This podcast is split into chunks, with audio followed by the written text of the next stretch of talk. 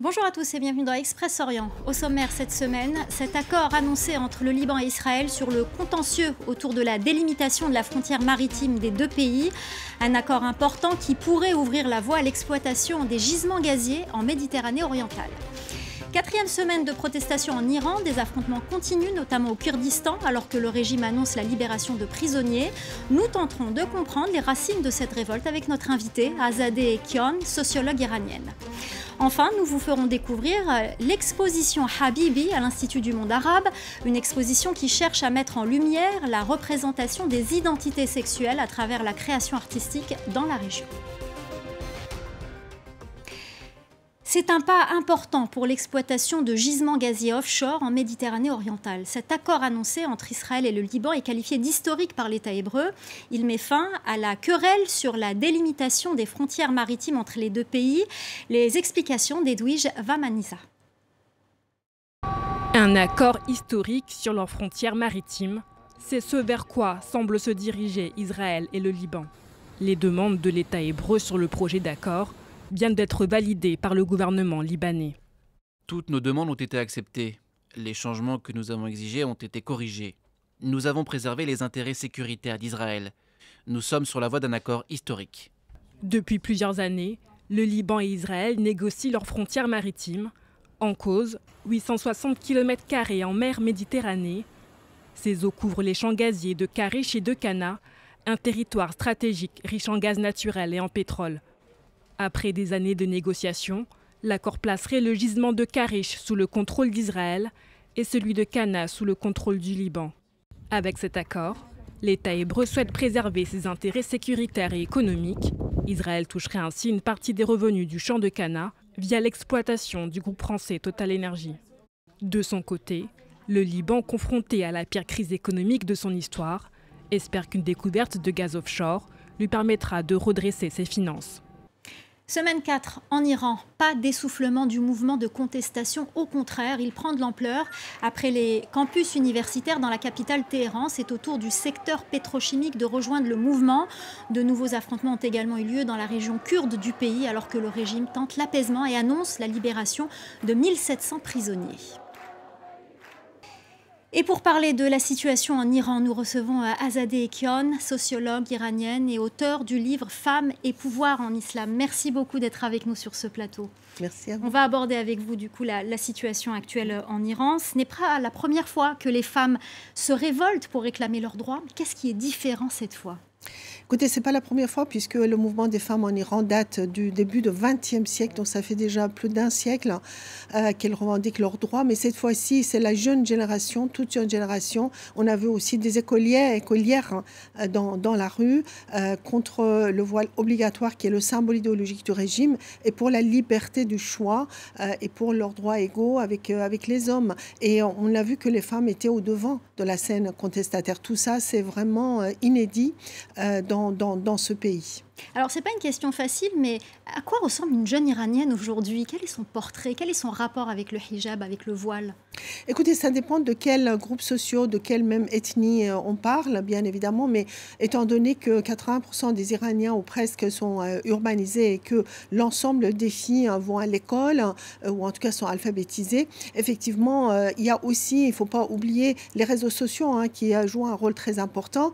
Il y a un rejet de plus en plus généralisé du port obligatoire de voile. J'entends pas le voile, mais au port obligatoire. Et puisque ça a été rendu obligatoire, de, de, temps, de, de, plus en plus de femmes euh, ont euh, rejeté cette obligation-là en tant que rejet de l'islam politique au pouvoir, puisque le voile se trouve au fondement idéologique du régime islamique et que le voile a été sacralisé par ce régime. Donc, son rejet veut dire le rejet de l'islam politique avant tout et euh, la revendication pour la liberté de choix de le porter ou non pour les femmes. C'est sans doute pour ça d'ailleurs que cette, euh, cette révolte inquiète le régime, parce qu'il ne s'agit pas que de voile, que de mm. tissu sur la tête, il s'agit de, de, toute l'idéologie.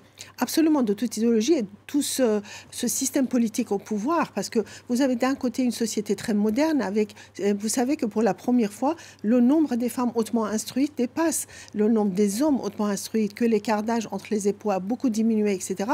Et donc, dans ce cadre-là, vous avez en face des lois et institutions archaïques classique, moyenâgeuse, et une élite au pouvoir qui ne veut absolument pas entendre les revendications de cette société moderne. Et donc c'est ça qui crée énormément de tensions et ça va durer.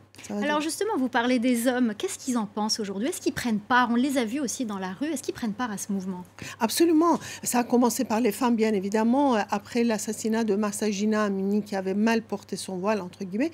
Euh, mais euh, effectivement, les hommes, surtout les jeunes hommes, étudiants, euh, puis lycéens, etc., sont descendus dans la rue, suivis aussi par d'autres groupes sociaux. Aujourd'hui, vous savez que beaucoup de bazars, c'est-à-dire le centres commerciaux, sont, ont été fermés, sont en grève à Téhéran euh, au Kurdistan euh, et ailleurs, hein, de part ce qui est très important parce qu'il s'agit là des classes vraiment traditionnelles. Et puis les, les, pères de ces jeunes qui manifestent dans la rue souvent les accompagnent, tout comme leur mère d'ailleurs. Et aujourd'hui aussi, ce sont de plus en plus les ouvriers de pétrochimie et de pétrole hein, qui se sont joints à ce mouvement, donc qui s'étend.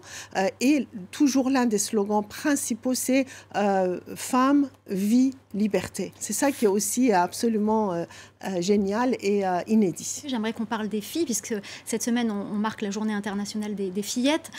Qu'en est-il aujourd'hui pour ces fillettes iraniennes? Écoutez, déjà, pendant ces trois dernières semaines de manifestation, 28 enfants, dont plusieurs fillettes, ont été tués par les forces armées, notamment à Zaïdan, le chef-lieu de la province de Baluchistan, et aussi ailleurs d'ailleurs. Beaucoup de ces fillettes d'origine très pauvre euh, ont cessé d'aller à l'école bah, du fait de, la pandémie de Covid, hein, euh, mais également parce, à cause de la pauvreté, bien évidemment, parce que l'État n'est plus euh, ni le, le, secteur de santé ni le secteur d'éducation. L'argent de pétrole, quand ils vendent le pétrole, eh bien, est consacré euh, à l'armement et euh, aussi euh, à financer leur groupe de soutien à l'étranger, donc dans la région par exemple. Donc ce qui fait que les pauvres n'ont plus accès à l'école et il y a plus de 1 million de fillettes qui, enfin surtout fillettes, mais il y a aussi des garçons qui ont été obligés d'abandonner l'école, ce qui est un coup très très dur pour ces familles pauvres qui avaient placé beaucoup d'espoir dans cette jeune génération. Et on continuera à parler de ces fillettes sur notre antenne, les fillettes iraniennes, mais aussi euh, des autres pays euh, de la région et ailleurs dans le monde. Merci beaucoup Azadeh Ekion, sociologue et auteur de Femmes et pouvoir en islam. Merci pour votre éclairage. Merci à vous. Un Palestinien de 25 ans a été retrouvé décapité en Cisjordanie. Il a été tué en raison de son homosexualité. La victime vivait depuis deux ans en Israël où il avait été pris en charge par euh, une ONG spécialisée dans l'aide aux LGBT. Il a été retrouvé mort à Hébron, dans le sud du territoire palestinien. Et justement, on va s'arrêter un instant sur cette question des identités sexuelles. Comment sont-elles perçues dans la région? Comment sont-elles représentées dans la création contemporaine? Quelle est leur place dans ces sociétés souvent très conservatrices? L'Institut du monde arabe à Paris tente de répondre à ces questions avec une exposition qui donne la parole aux artistes et à leurs récits singuliers. Reportage.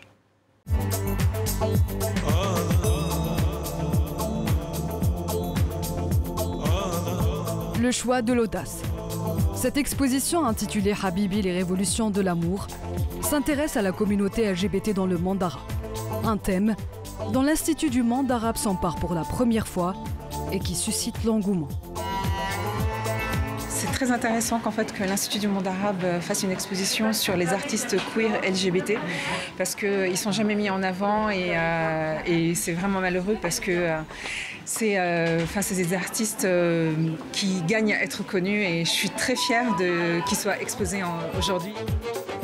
Une exposition qui est globalement nécessaire parce que euh, c'est euh, véritablement donner la parole à surtout des minorités et à, nous expliquer vraiment le sentiment, les conflits internes, les conflits politiques et vraiment les revendications. L'exposition met en lumière les pistes explorées par ces artistes l'intime, le quotidien, le rapport au corps et l'engagement. Dans un monde où la présence des LGBT n'est pas toujours acceptée, elle est même passible de la peine de mort dans certains pays, comme en Iran et en Arabie saoudite.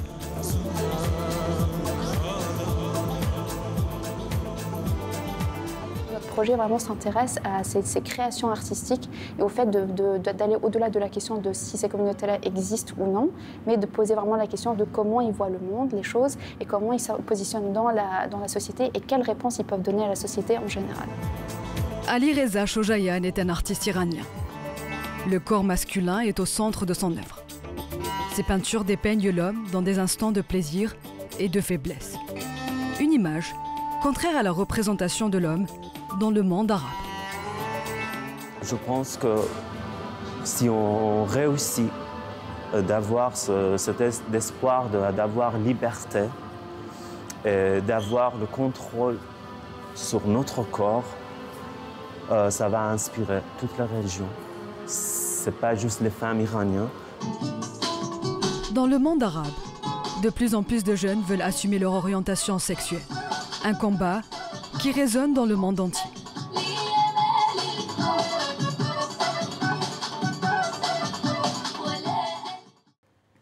Avant de se quitter, on vous parle justement de la séparation du groupe libanais Mashrou Leila, porte-drapeau de la communauté LGBT. Le groupe de rock alternatif libanais et son chanteur Hamad Sino, ouvertement gay, a subi de nombreuses pressions, attaques et menaces sur les réseaux sociaux. Il s'était produit sur plusieurs scènes au Moyen-Orient, de Rabat au Caire en passant par Beyrouth. Un grand nombre de leurs concerts avaient été annulés. On va se quitter en musique avec cet extrait chez Mel Yasmine, le récit d'une histoire d'amour homosexuel contrarié. Restez avec nous. L'info continue sur France 24.